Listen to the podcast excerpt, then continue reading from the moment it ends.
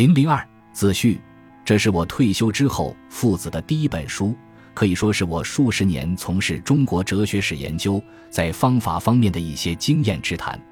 我从一九七三年开始涉足中国哲学史研究领域，到二零一三年退休，刚好四十年。在这四十年间，我发表了二百五十余篇文章，出版了三十几本书，其中关于中国古代哲学通史的著作。主要有《中国传统哲学通论》《新晋火传》《宋志明中国古代哲学讲稿》《中国古代哲学发微》，我算是以一己之力完成了中国哲学通史的梳理。虽说不上成绩斐然，毕竟也有一些自己的心得。本书当然吸收了前贤和实贤的成果，并且从中获益匪浅，但不依傍任何人的现成说法，故谓之心叹。这个“心”字未必妥当，严格的说，应称为我叹，因为在别人眼里可能算不上心。本书所写的皆是我之所思，我之所想，我之所见，不迷信任何所谓范式。学术乃天下之公器，非可得而专也。对于本书的一家之言，你可以认同，也可以反对。无论认同还是反对，我都感谢你。中国古代哲学研究方法心探自序。自从步入中国哲学史研究领域，我就时常受到方法上的困扰。我看了许多关于中国哲学史研究方法的论著，参加了多次关于中国哲学史研究方法的研讨会，虽有些启发，但仍旧感到茫然。是冯友兰先生的一番话使我茅塞顿开。他老人家在中国哲学史新编第一册的自序。中写道：“路是要自己走的，道理是要自己认识的，学术上的结论是要靠自己的研究得来的。一个学术工作者所写的，应该就是他所想的，不是从什么地方抄来的，不是依傍什么样本模画来的。”我对冯先生这段话的理解是：研究方法与研究过程或研究内容是统一的，没有什么抽象的研究方法。你还没有研究，怎么谈得上方法？脱离研究过程，只谈所谓方法、所谓范式，恐怕徒劳无益，自误亦误人。实际上，研究方法需要研究者在研究实践中去摸索，自己摸索到的方法才是最有用的方法。通俗的讲，也可以叫做摸着石头过河。研究方法总是同研究内容、研究过程结合在一起的，没有什么脱离研究内容和研究过程的。屡试不爽的现成的研究方法，每个研究者都有自己的研究方法，甚至每个研究课题都有独特的研究方法。这种可操作的研究方法，是研究者在研究过程中摸着石头过河摸索出来的。当然，他可以学习和借鉴别人的方法，但是学习和借鉴不能代替自己的独立探索。想从别人那里找到现成的方法是不可能的。抱有这种念头的人，恐怕已陷入方法论的误区，只能被方法论的焦虑折磨得焦头烂额，不会有什么收获。鲁迅先生说过：“从事文学创造的作家，不一定先要把写作方法、创造大全之类的书都读透了之后才动笔，而是在创造过程中体味对自己适用的写作方法。从事中国哲学史研究，道理恐怕也是如此。绣出鸳鸯与君看。”不把金针渡于人，这并不意味着绣花师傅太保守、太小气，因为金针确实难对不知者道。徒弟要想掌握刺绣的方法，只能在刺绣的实践中去摸索，用心揣摩师傅绣出的鸳鸯，不能指望师傅告诉你绣出鸳鸯的现成方法。方法不完全是学来的，更重要的是靠自己去悟。借用《坛经》上的话说。如人饮水，冷暖自知。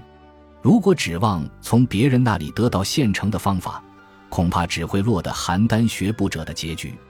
邯郸学步者觉得邯郸人走路的方法好，就去学，结果没有学会，竟连自己原来走路的方法也忘记了，最后只得狼狈地爬出邯郸城。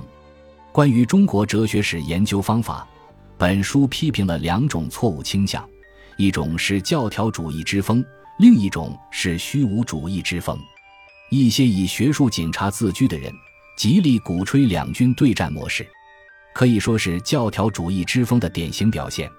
教条主义者从苏联哲学界搬来两军对战模式，打着马克思主义旗号强行推广，害苦了中国哲学史研究者。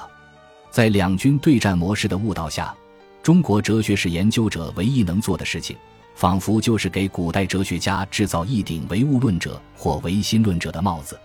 这种研究完全脱离了中国哲学史的实际，谈不上有什么学术价值。道理很简单。使用外来的问题和外在的方法剪裁中国哲学史，怎么可能呈现中国哲学史的真实情况？世界是从来就有的，还是上帝创造的？这是西方人才会有的一种困惑，是在基督教占统治地位的语境中才会提出的问题。中国古人从来没有上帝创世说的观念，根本就不可能这样提出问题。也许有人会说。在中国古代也有类似创世说的传说，如盘古开天地、女娲造人等，但那只是小说家言，不能作为一种非常严肃的学术观点写入中国哲学史。我们不能用看待西方近代哲学家的眼光去看待中国古代哲学家，不能武断地把古人近代化或现代化。众所周知，中国古代哲学属于前近代的哲学理论形态。因而，中国古代哲学家不可能像西方近代哲学家那样自觉而清晰地意识到思维与存在的关系问题，更不可能依据对这一问题的理解来构筑学说体系。从二十世纪五十年代初到七十年代末，教条主义者长期掌控话语权，致使中国哲学史事业跌入低谷。如果不刹住教条主义之风，不搬开这块大石头，中国哲学史事业便无法走出低谷。心探之所谓心，主要是针对陈旧的教条主义话语方式而言的。虚无主义之风是近些年刮起来的，具体表现就是质疑中国哲学合法性，以合法性评判哲学十分荒唐。哲学本来就是无法无天的学问，根本不存在合法与否的问题。世界上没有只是哲学的哲学。只存在着带前缀的哲学，如中国哲学、欧洲哲学、阿拉伯哲学、印度哲学等等。哲学是个复数，而不是个单数。各种哲学话语方式可以有相似性，但不具有相同性。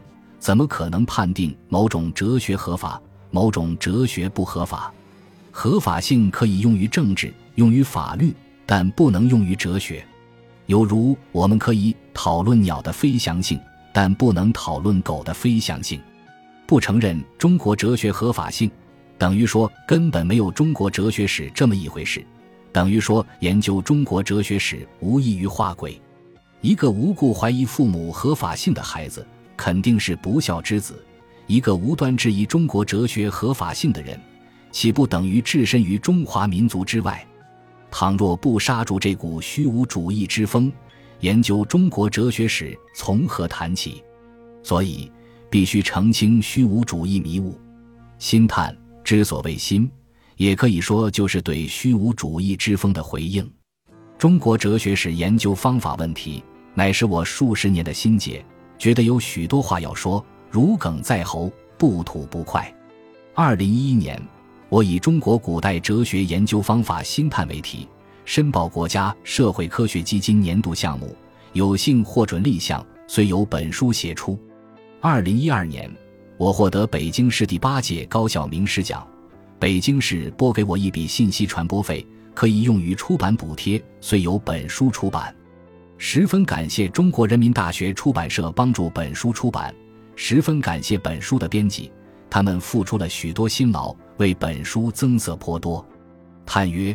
至谈会海所悬珠，格物致知贵自得。鸳鸯绣出堪赏目，金针还需多琢磨。宋志明，二零一四年一月，许于中国人民大学颐园二楼思陵善斋。